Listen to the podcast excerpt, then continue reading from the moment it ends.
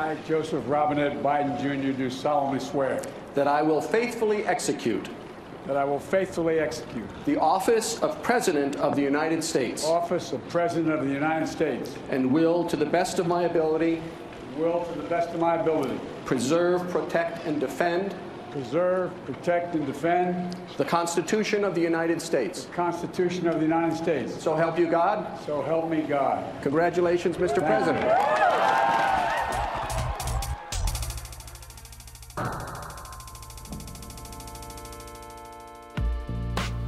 Bienvenidos a Burros y Elefantes, yo soy Julia Madrazo. Y yo soy Carlos Galina. Después de un corto hiato estamos de regreso en Burros y Elefantes para dar cierre a este ciclo y qué barbaridad cuánto ha pasado en los últimos meses. Pero bueno, como resumen rápido, los demócratas tomaron control del Senado al ganar los dos asientos en Georgia a principios de enero y durante estos dos meses desde que Joe Biden fue nombrado ganador de la elección, Donald Trump y sus facilitadores en el Partido Republicano se dedicaron a propagar una gran mentira, la mentira de que les habían robado la elección y eso llevó a la violenta insurrección en el Capitolio que vivimos el 6 de enero, que cobró la vida de cinco personas. Una semana después de ese evento, Donald Trump se convirtió en el primer presidente en ser impeached dos veces, es decir, que la Cámara de Representantes aprobó el juicio político por haber incitado a la violencia en el Capitolio. Y eso nos lleva a los eventos de hoy, miércoles 20 de enero, cuando estamos grabando, cuando al mediodía hora de Washington, Joseph R. Biden se convirtió en presidente y Kamala Harris hizo historia al convertirse en la primera mujer, la primera afroamericana y surasiática en ser vicepresidenta de Estados Unidos. De verdad es que hoy es un día de júbilo en Washington y ya platicaremos un poco más de eso. Eh, vamos a hablar de todos estos acontecimientos. Pero primero, Carlos, ¿por qué no nos das tus impresiones de lo que ha pasado en Washington en los últimos dos meses? Y después ya podemos adentrarnos a, a los temas de la inauguración presidencial y también tocaremos temas de el futuro que esperamos en Washington entre actores políticos claves. Sí, sin duda, y creo que eh, como tú bien lo mencionas, cuando tomamos este breve hiato, jamás nos imaginamos que inclusive en Navidad iba a haber noticias que necesitaban su análisis o que Donald Trump nos iba a seguir dando de qué hablar hasta su último día. Y creo que el primer tema del que me gustaría hablar un poco es de la elección en Georgia, algo que pasó un poco desapercibido. Eh, durante las fechas de, vacaciones, de Navidad y demás, pero que después retomó la relevancia por dos cosas. Una fue la llamada que Donald Trump hizo al secretario eh, de Estado de Georgia tratando de amedrentarlo, eh, de, que le consiguiera 10 mil votos, básicamente. Esta, esta grabación es revelada dos días antes de la elección y luego el día de la elección pues nos vamos con la sorpresa de que los demócratas toman los dos lugares con más del margen que se esperaba que los fueran a tomar. Y todavía existe un debate en la ciencia política de qué fue lo que pasó en Georgia. ¿Fue el activismo de Stacey Abrams? ¿Fue eh, la amenaza de Donald Trump que sacó a los demócratas a votar? ¿O también por el otro lado fue que Donald Trump después se reveló, amenazó a la, senadora en ese momento Kelly Loeffler, la republicana Kelly Loeffler, y le dijo que si no lo apoyaba con el tema de... Em, de la elección, que no le iba a dar su apoyo electoral, y también muchos cuestionan si fue que Donald Trump no hizo lo suficiente para sacar a esos republicanos a votar. Sin duda creo que fue una sorpresa para Mitch McConnell el perder los dos lugares, creo que mínimo tenían esperado perder uno, y eso era si a los demócratas les iba muy bien, y creo que ahora el Partido Republicano pues le queda reflexionar un poco de qué fue lo que pasó en Georgia y si les conviene o no seguir bajo la estampa de Donald Trump. ¿Tú cómo viste las elecciones en Georgia, Julia? Siendo honesta, yo no me esperaba en lo más mínimo que los demócratas consiguieran ganar los dos asientos de Georgia. Este, como bien dices, fue histórico y yo en gran parte le daría esta victoria del Partido Demócrata a la movilización encabezada por Stacey Abrams. También ahí podemos analizar tal vez la narrativa contradictoria que existió entre el campo de los republicanos, porque por un lado seguían empujando esta gran mentira de que la elección había sido robada, pero solo eh, como arte de magia solo había sido robada para el presidente y de hecho los congresistas y senadores que habían sido elegidos, todos habían sido elegidos legítimamente y seguían empujando esta gran mentira del fraude, pero seguían pidiendo que la gente saliera a votar entonces yo creo que esa contradicción también le costó mucho al movimiento de Trump y, por supuesto al movimiento de los republicanos. Y bueno, de Stacey Abrams ya hemos hablado de ella en el programa, pero lo único que diría es que yo creo que le viene un gran futuro en el Partido Demócrata y un gran futuro en la política americana y no dudaría que Joe Biden la, jale eh, a, algún nombramiento durante el término de su administración.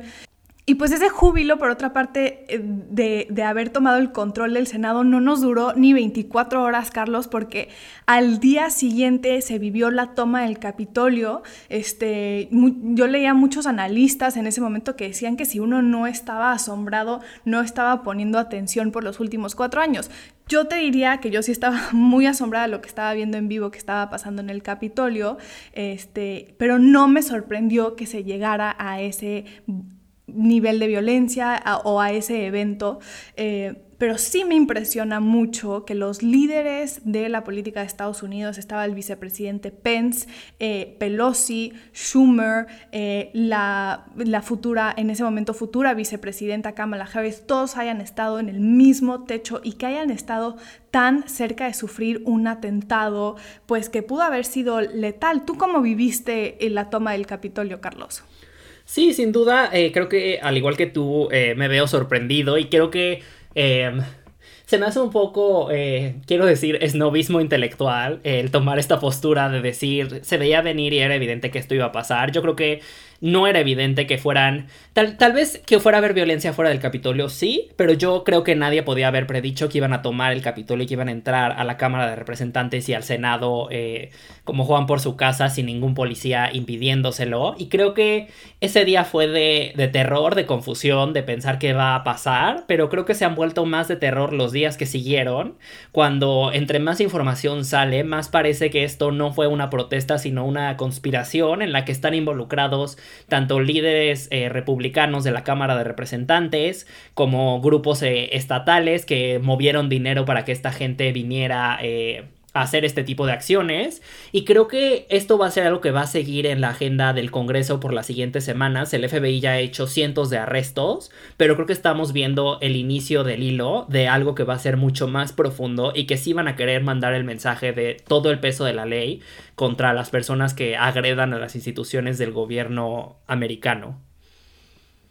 Sí, y, un inicio de, estas consecuencias, por lo menos del lado político, ya lo vimos en la Cámara de Representantes pasando, al, pasando el impeachment de Donald Trump, ¿no? E, es un acto que el Congreso encabezado por Nancy Pelosi, yo creo que debía de hacer, tenía que haber consecuencias a, las palabras de Donald Trump, más allá de que Twitter y Facebook y todas las otras plataformas lo hayan expulsado. Eh, el impeachment cabe, vale la pena decirlo, no ha acabado, solo ha pasado por la Cámara de Representantes y veremos en las siguientes semanas cómo lo maneja el Senado, ahora ya a partir de hoy miércoles encabezado por Chuck Schumer, por el demócrata, pero el Senado tiene el poder de no permitirle a Trump que vuelva a correr para presidente en 2024 y eso sería un gran golpe para el trumpismo. ¿Tú cómo ves que avance el impeachment, Carlos? Yo creo que hasta ahora eh, he estado un poco tratando de pensar qué es lo que van a hacer y creo que es difícil predecir si sí lo van a lograr impichear, más que nada porque creo que mucha gente está haciendo sus cálculos políticos de qué le conviene. Em, tan siquiera en la Cámara de Representantes han salido eh, estudios estos días de que los congresistas que votaron, inclusive después de la insurrección, por no certificar la elección son congresistas que se han, que se han visto beneficiados por un alto porcentaje de votos eh, a favor de Trump y que se terminó eh, eh, que les terminó beneficiando a ellos también. Entonces, creo que em, creo que estos congresistas sí van a tener que hacer un cálculo de o votamos por el impeachment, en el caso del Senado, estos senadores van a decir, o votamos por el impeachment y me arriesgo a que me saquen en una primaria o me expulsen del partido, o no me presento, porque algo que es interesante pensar es que la regla del Senado establece que el impeachment se podría votar con el foro presente, entonces no necesariamente estos republicanos tendrían que asistir a la sesión, pero también si no asisten, se estarían aventando un riesgo electoral en el sentido de que la gente los castigue por no asistir a votar en contra, entonces creo que hay muchas maquinarias que se están moviendo ahorita para hacer ese cálculo, pero sin duda creo que un papel clave va a ser el de Mitch McConnell, que esta semana se ha dedicado a atacar a Trump a través de los medios y filtraciones, y creo que Trump perdió todo con la toma del Capitolio. Eh, creo que perdió a Mitch McConnell un día antes al hacerle perder Georgia. Creo que McConnell tenía internamente un acuerdo, creo que, que le daba paz a él, que era no te metas con mi mayoría en el Senado, y que en el momento que la perdió, se perdió cualquier sentido de cordialidad con la Casa Blanca. Y creo que el Capitolio fue la cereza del pastel que ya empujó a empresas a quitar donaciones a los republicanos, de no contratar a la gente que está saliendo del gabinete eh, de Donald Trump. Y creo que esa fue la cereza del pastel y fue, creo que lo peor que le pudo haber pasado a Trump en este sentido, de que ahora creo que sí se encuentra muy solo en este movimiento eh, que es el trumpismo.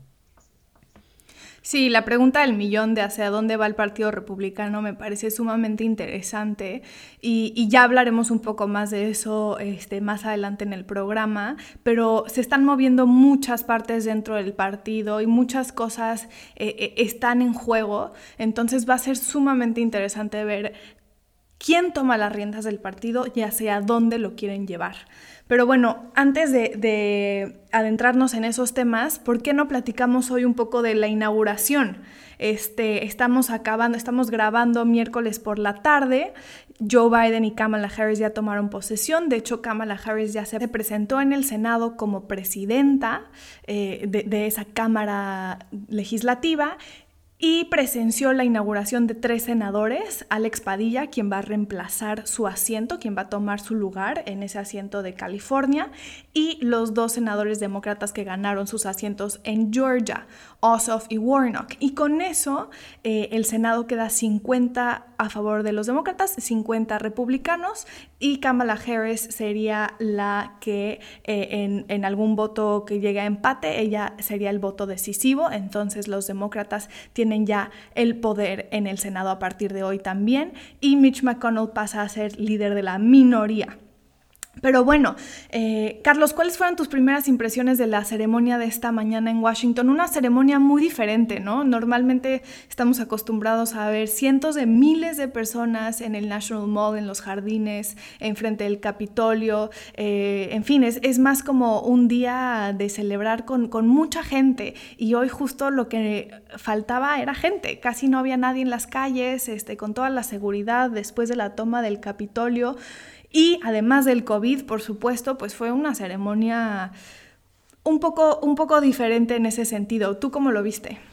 Sí, sin duda creo que todos estos eh, elementos se reflejaron en, en la ceremonia. Creo que por momentos se sintió o se sentía paz desde en la mañana, un poco como ya, ya se fue Donald Trump, ya se acabaron estos cuatro años pero al mismo tiempo creo que estabas un poco en el borde del asiento de estas amenazas que hubo contra eh, la ceremonia de inauguración.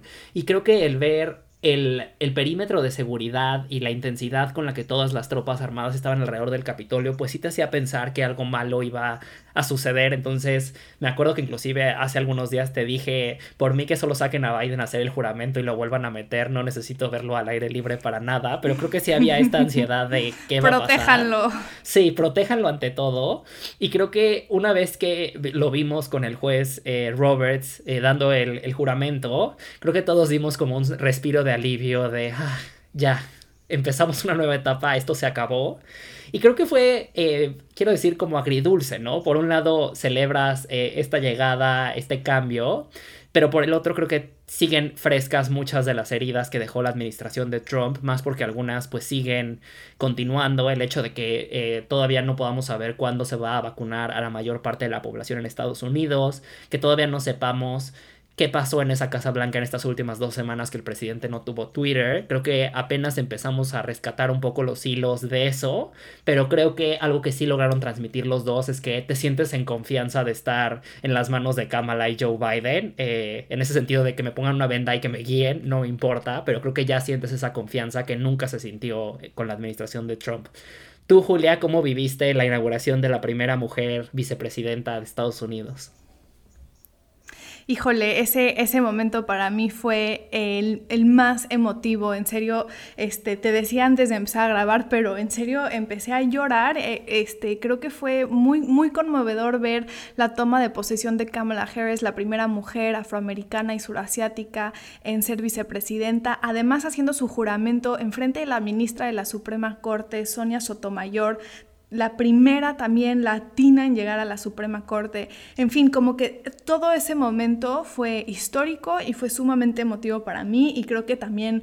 Em, pues es, es, es, romper ese, ese techo de cristal, como, como bien se conoce, y ver todas estas imágenes que están circulando en redes de todas las fotos de expresidentes estadounidenses y que la última sea una mujer y sea una mujer este, de descendencia de la India, de descendencia de Jamaica, primera generación americana. Creo que es una excelente historia eh, de, de, vida que tiene Kamala Harris y, y, pues con tanta felicidad que, celebra ella y su familia, que creo que fue el, mi momento favorito, seguido por eh, eh, la declamación de la poeta Amanda Gorman, la poeta de 22 años, que yo creo que después de ese momento definitivamente se, llevó el show. Fue impresionante, fue muy conmovedor y, e inspirador. O sea, como que ese momento de cierre, de tener a una poeta tan joven, con un poema que ella escribió y acabó este, hace unos pocos días después de la toma del Capitolio, creo que fue un muy bonito mensaje de esperanza y, y justo, como tú bien decías, como de reconstrucción como de sanación eh, que empieza eh, este país. Y si no han visto el video, se los recomiendo mucho. Son cinco, son cinco minutos que en serio no tienen desperdicio. Creo que ese fue eh, el momento clave de, de la toma de posesión. Pero además de eso, creo que en cuanto al discurso de Biden, fue un muy buen discurso, Carlos. Hizo un llamado a la unión, hizo un llamado a la civilidad, fue una invitación a trabajar juntos en los problemas del país y vaya que se enfrenta a un país con grandes problemas, no solo la polarización y la división que se vive socialmente, pero estamos hablando de una crisis eh, que ha cobrado la vida de más de 400 mil personas ya a partir de ayer en Estados Unidos. La pandemia está desatada en Estados Unidos y ello ha traído consigo también una crisis económica profunda. Entonces, híjole, sí, sí, hoy ya empieza a trabajar este, pues a todo motor porque no tiene tiempo que perder. Y nada más para hacer referencia a un punto que creo que me pareció muy importante en su discurso, eh, me gustó mucho cuando habló de la verdad y el deber que tienen quienes están en el poder de defender la verdad y de combatir las mentiras. Y esto, claro, está haciendo resonancia a, los eventos que hemos visto, en los que hemos visto envuelto al Partido Republicano de esta gran mentira que contaron por meses del fraude electoral, que si bien no todos salieron a, decir que hubo fraude, pero tampoco no salieron a decir que no hubo fraude. Entonces, esos facilitadores creo que a ellos son a los que Biden les estaba hablando en ese discurso y creo que fue muy importante salir a decir que en esta administración se va a defender la verdad. Eh, eso creo que eh, fue el punto más importante de su de su discurso. Y pues nada, creo que vimos hoy un, un retorno de la decencia y de la civilidad y de la empatía a Washington, algo que hacía mucha falta en Estados Unidos, no solo en estos cuatro años, pero sobre todo en las últimas semanas de la administración de Trump. Y creo que el hecho de que Donald Trump no haya estado ahí hoy, de hecho fue para bien, fue para mejor. Creo que dio la oportunidad de empezar de cero, de empezar sin rencores, rencores. Este, creo que para empezar este proceso de sanación, él no tenía que estar ahí hoy. Sí, sin duda, y creo que eh, te escucho hablar y algo que estaba pensando también es que creo que eh, tan siquiera a nivel eh, ciudadanos estadounidenses en general, creo que em, cuando llegó Obama y traía este mensaje de cambio, Obama se enfrentaba por el simple hecho de ser el primer presidente de color y la transición que estaba sucediendo en el país, que creo que todavía eran como estos eh, daños y eh, efectos secundarios del 11 de septiembre, limitaban mucho a Obama en el sentido de hablar de su ambición y su visión progresista para Estados Unidos, porque cualquier intento de hablar de cosas controversiales lo iban a tachar como la amenaza afroamericana que quiere cambiar el status quo, eh, alguien muy radical, y lo iba, iba a bloquear más su gobierno de lo que se fue bloqueado.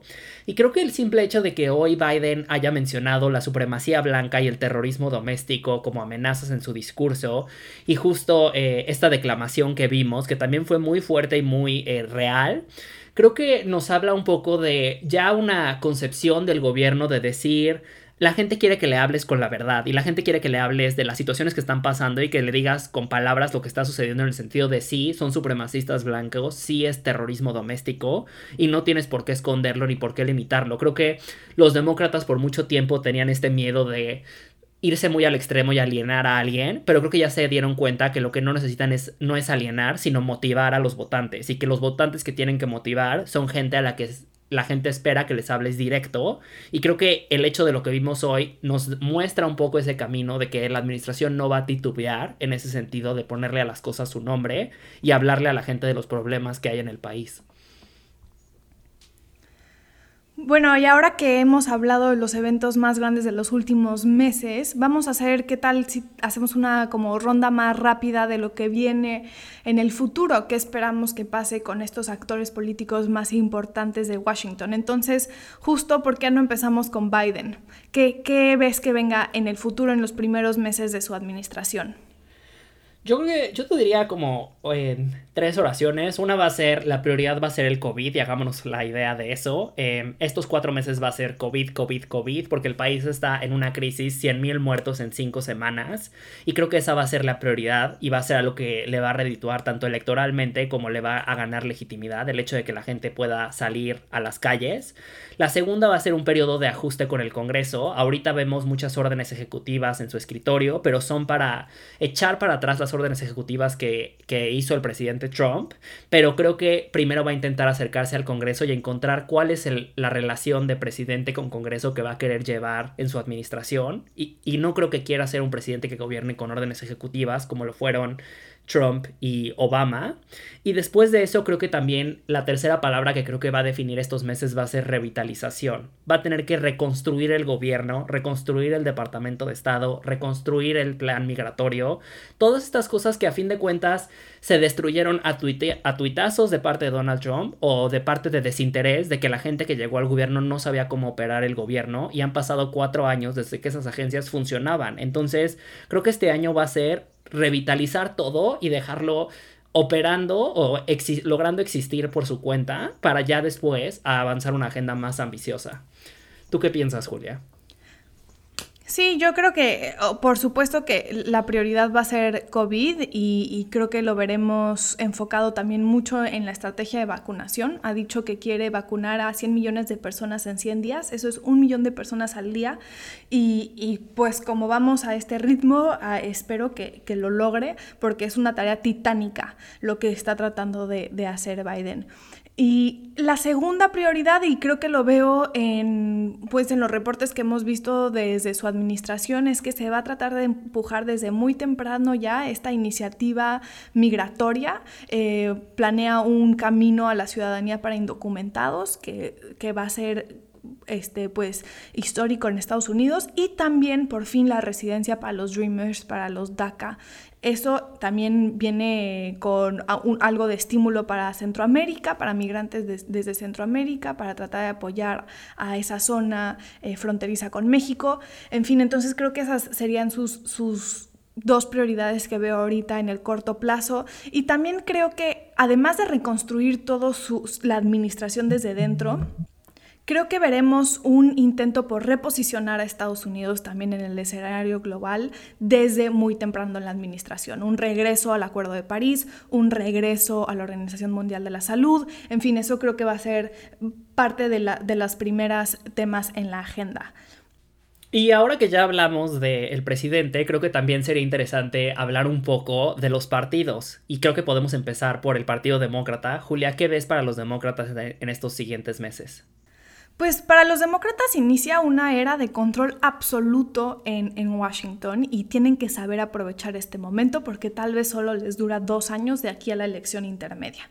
Y deben, yo creo, empujar cambios muy grandes como los que llevan prometiendo ya varios años y eso incluye pasar esta reforma migratoria que ha presentado Biden, eso incluye pasar otro estímulo eh, económico que también ya presentó Biden, eso incluye deshacerse de la regla del Senado que se llama el filibuster para poder pasar mayor legislación y con, más, con más facilidad sin que se vuelva el embotellamiento que es hoy el Senado. Eh, y también espero que los demócratas empujen una iniciativa para hacer a Washington, D.C. un estado, como tanto lo han prometido. Creo que es hora de hacerlo cuando por fin tienen control de las dos cámaras. Em, ahora, las mayorías que tienen tanto en el Congreso como en el Senado son mínimas mínimas. Y entonces los líderes eh, Pelosi y Schumer yo creo que tendrán un trabajo titánico para unificar al partido y asegurarse de que van a trabajar en estos primeros dos años de la administración de Biden como un equipo conjunto, con un, equipo unificado, pero no creo que sea, no sea tan fácil. Está más fácil decirlo que, que hacerlo. ¿Tú cómo ves al Partido Demócrata, Carlos? Sí, sin duda creo que una de las tareas principales va a tener que empezar con el preámbulo del 2022. Creo que históricamente los presidentes demócratas son buenos presidentes, pero son malos para construir partido en esos años. Obama dejó completamente desatendidos a los partidos demócratas estatales y al Partido Demócrata como tal, al grado de que perdieron mucho en la elección de Hillary Clinton y parte de esa pérdida, además del efecto Trump, fue que los demócratas no contaban con las estructuras ni habían tenido triunfos estatales en las legislaturas locales porque nunca se hizo esta coalición de jalar al presidente con el partido y hacer una estrategia que los republicanos siempre han sabido hacer y que lo vimos con Donald Trump en cuanto al triunfo que tuvieron a nivel local y todo este avance que tuvieron con los jueces conservadores también. Entonces, creo que los demócratas por un lado van a tener que saber usar esta estrategia y esta mayoría estratégicamente y también creo que tienen dos años para traer muchas propuestas que la gente pueda sentir. Creo que parte del reclamo y de lo que logró explotar Donald Trump, aparte de eh, el racismo y la xenofobia, fue que la gente no sentía que los cambios que traían los demócratas eran palpables en el corto plazo. No veían que tuvieran más trabajo, no veían que tenían mejores sueldos. Entonces creo que ahora Biden llega muy consciente de que la gente está enojada y que parte del triunfo de Biden se debe de explicar porque la gente dijo lo que sea para sacar a Trump y entonces ahora los demócratas deberán de garantizar que la única excusa para que su base democrática salga a votar no sea el sacar a Donald Trump porque Trump ya no está en la escena. Entonces, creo que el reto también va a ser un poco hallar los electorados a los que les tienen que rendir cuentas y que van a salir a votar en el 2022. Y ahora pasando al partido que lo perdió todo. ¿Qué ves del Partido Republicano en los siguientes dos años y en sus siguientes elecciones? Creo que en el Partido Republicano eh, es donde como tú mencionaste en un inicio, muchos de los ojos deben de estar puestos en los siguientes meses, si no es que en los siguientes años. Y esto es porque esto es similar a una historia que yo estudié hace, hace algunos años, que fue el surgimiento del Tea Party, y veo patrones similares. Eh, en un breve recuento, pues el Tea Party fue un movimiento eh, que tomó las riendas del partido y que empezó a retar a los congresistas con primarias, radicalizó al partido en temas migratorios y económicos, y creo que en parte explican el triunfo de Donald Trump. Y lo que estamos viendo actualmente con el trumpismo y este grupo eh, de QAnons y demás es algo similar. Eh, empezamos a ver amenazas de algunas personas de decir te voy a retar en la primaria te voy a hacer perder tu escaño. Empezamos a ver eh, amenazas a los congresistas republicanos acusándolos de solo ser republicanos de nombre, pero no verdaderos conservadores. Y creo que el problema es que tampoco tenemos muchos liderazgos que quieran tomar eh, las riendas del partido. Leía el otro día una columna que decía que lo que los demócratas tienen que hacer es empoderar a Mitt Romney y empoderar a los republicanos moderados y darles fuerza en los comités del Senado. ¿Para qué? Para que mínimo la gente que tome control del partido republicano sean los republicanos pro democracia. Porque el no hacerlo va a hacer que esta insurrección tome control del partido y va a llegar a un punto en el que no vas a estar compitiendo con un partido conservador, sino con un partido antidemocrático que podría ser que, o sea, veo un escenario en el que el 2024 sí haya violencia el día de la elección, porque estos grupos sí han demostrado que no creen en las instituciones. Entonces, creo que el Partido Republicano va a tener que ser muy estratégico y Mitch McConnell va a tener que batallar mucho. No sé si la edad se preste o, la, o él tenga el interés inclusive de combatir al trompismo, pero de que este grupo está al interior del partido con congresistas como Lori Boebert, la que está armada, que quiere entrar armada al Congreso, son un signo de algo que ya pasó en el 2010 y que no terminó bien para el Partido Republicano. ¿Tú cómo lo ves, Julia? Sí, creo que es la pregunta del millón. Eh, y en los días después de la insurrección en el Capitolio vimos el rompimiento más profundo que hemos visto entre miembros del Partido Republicano desde que Trump eh, entró al, al, poder del partido. Y aquellos que defendieron la democracia y la constitución, solo 10 de ellos votaron a favor del juicio político de Trump en la Cámara de Representantes. Y aquellos que siguen siendo fieles defensores de Trump, como Ted Cruz y, y Josh Hawley, los senadores republicanos. Sin embargo, quedan muchos en el medio de este espectro de republicanos y creo que los líderes del partido están tratando de retomar las riendas para guiarlo tal vez a un lugar pre-Donald Trump, pero híjole, no me queda muy claro que eso sea posible, porque justamente ahora tienes miembros de estos, eh, de estos grupos de las esquinas más profundas del Internet, de supremacistas blancos y de gente que no cree en las instituciones que ya forman parte del mismo partido. Entonces, creo que esta intención de llevarlo a un pre-Trump era ya no existe, el partido ya no se puede mover ahí pero tampoco me queda claro hacia dónde se van a mover. Este, hemos hablado de esto, creo que tú, tú lo has este, este, declarado ya algunas veces en el programa, pero cuando Mitt Romney perdió la elección en 2012, el Partido Republicano comisionó un reporte sobre cómo reestructurar el partido para poder ganar elecciones, cuál debería ser su agenda, cuál debería ser su base, etc. Y hoy, habiendo perdido la Casa Blanca, el Senado, la Cámara de Representantes, nadie está pidiendo un análisis de esos. Nadie. Porque tal vez el trumpismo ya llegó al Partido Republicano para quedarse. Y tal vez hay gente que ya lo está aceptando y, va a tratar de trabajar con eso. Y va a tratar de trabajar con la representante de Georgia que es este, fiel creyente de QAnon que es una locura, pero así, a eso llegó el Partido Republicano en cuatro años. Em, entonces creo que ni ellos, si, si pidieran un reporte para, para, saber cómo manejar el partido, creo que ni siquiera todos estarían de acuerdo que lo quieren llevar al mismo lugar como estaban de acuerdo en 2012. En fin, se viene también una tarea titánica para ver hacia dónde viene ese partido. Y hablando de tareas titánicas, creo que el tema que muchos están preguntando es, bueno, y ahora que ya llegó Biden, ¿qué pasa con México? Julia, ¿cuáles son tus primeras impresiones de estos primeros meses o primer año de Biden y México, Biden y López Obrador? Híjole, creo que la relación bilateral empieza un nuevo capítulo, pero uno complicado, la verdad, este, entre, entre la no felicitación de AMLO a Biden o, o la felicitación tardía de AMLO, el, ofrecer el, ofrecer asilo político a Julian Assange hace algunas semanas y el hecho de liberar a Cienfuegos o exonerar a Cienfuegos sin un solo cargo después de que lo regresaran a México eh, en noviembre del año pasado, parecería que AMLO solo está tentando a Biden, así como, como dicen en inglés, como poking the bear, a ver hasta cuándo empieza a rugir. Y y creo que sin duda empieza con el pie izquierdo. O sea, no, no la veo fácil. Creo que será una relación bilateral tensa eh, en temas como medio ambiente, eh, como cooperación en seguridad y también en temas migratorios. Eh, hemos visto en, las últimas, en los últimos días las imágenes de las caravanas migrantes otra vez tratando de cruzar por México para llegar a Estados Unidos.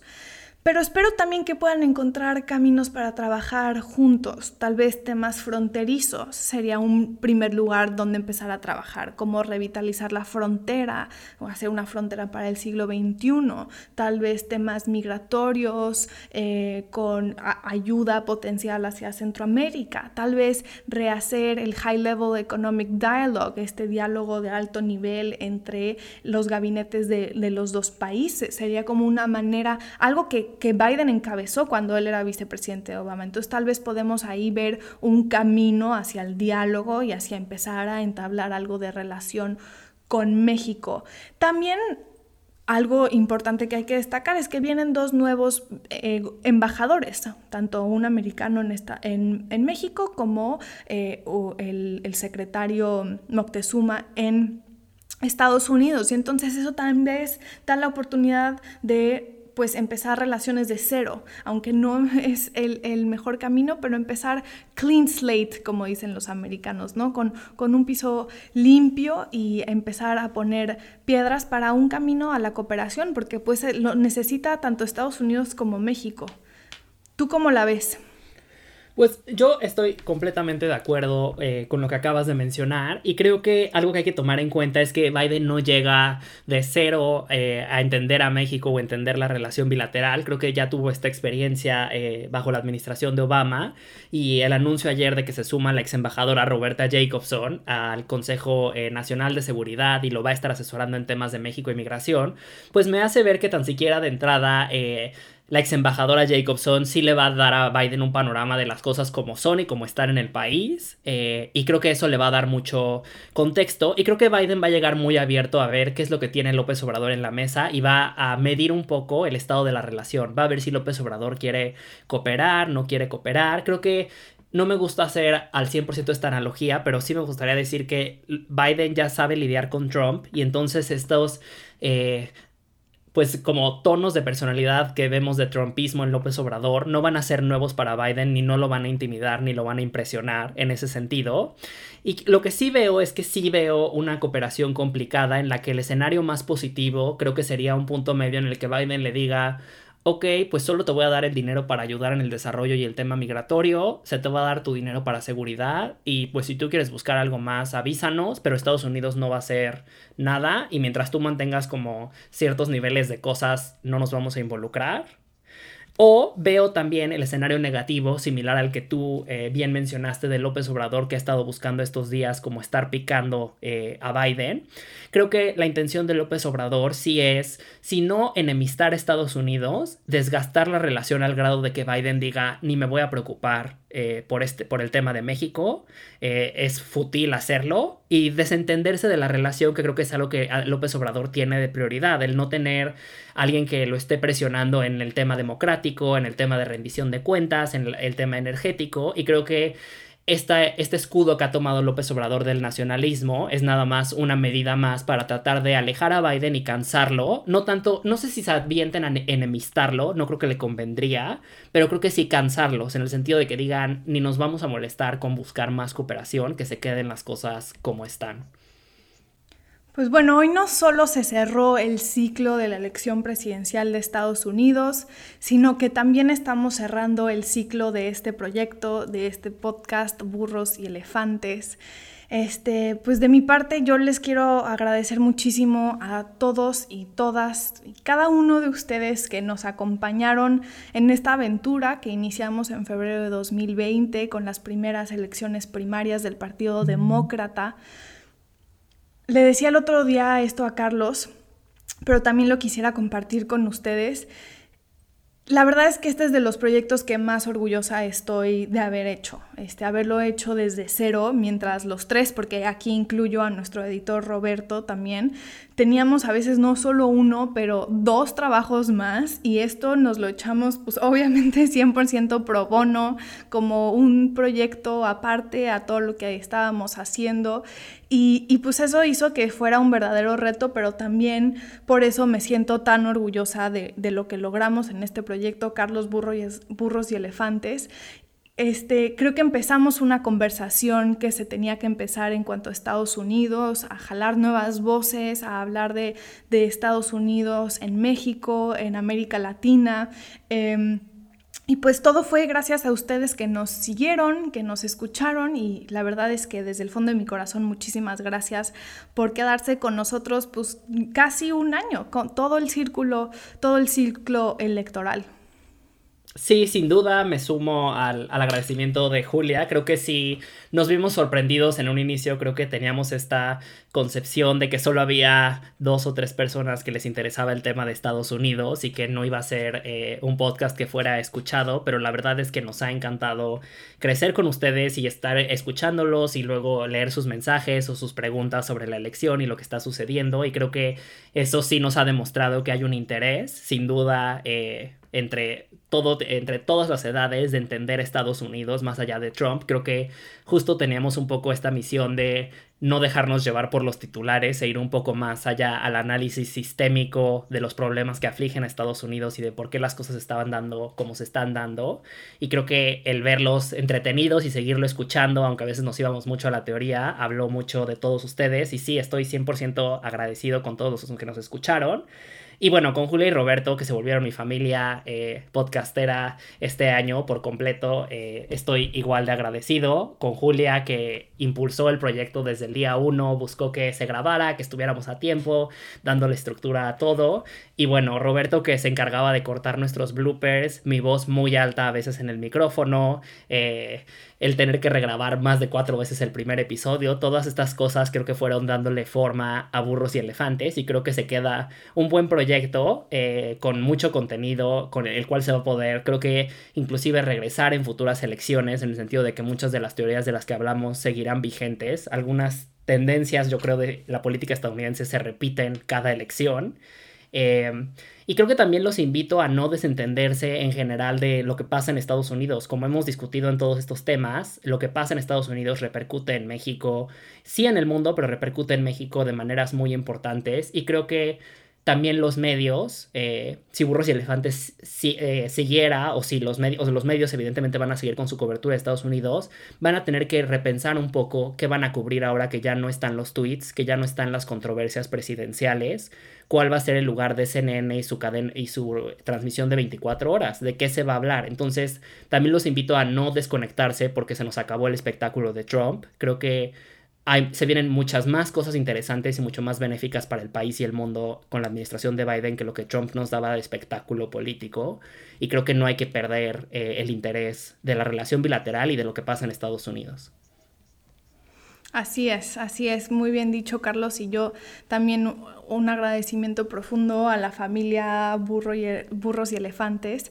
Este, no saben cómo lo disfruté, me divertía enormemente haciendo estos programas, en empezar de cero un proyecto totalmente nuestro, que nunca había hecho yo algo así, nunca habíamos hecho un podcast. Este, dicen que todos los millennials, que no eres buen millennial si no has hecho un podcast. Pero bueno, ya lo hicimos y, nos encantó la experiencia. Y pues bueno, esta es nuestra última edición, así que como siempre, muchísimas gracias por escucharnos hoy, muchísimas gracias por habernos escuchado. Ya saben que siempre cualquier cosa, cualquier duda que tengan, siempre nos van a poder encontrar en Twitter, ahí seguimos en arroba charliegalina y arroba jumadrazo. Y pues gracias.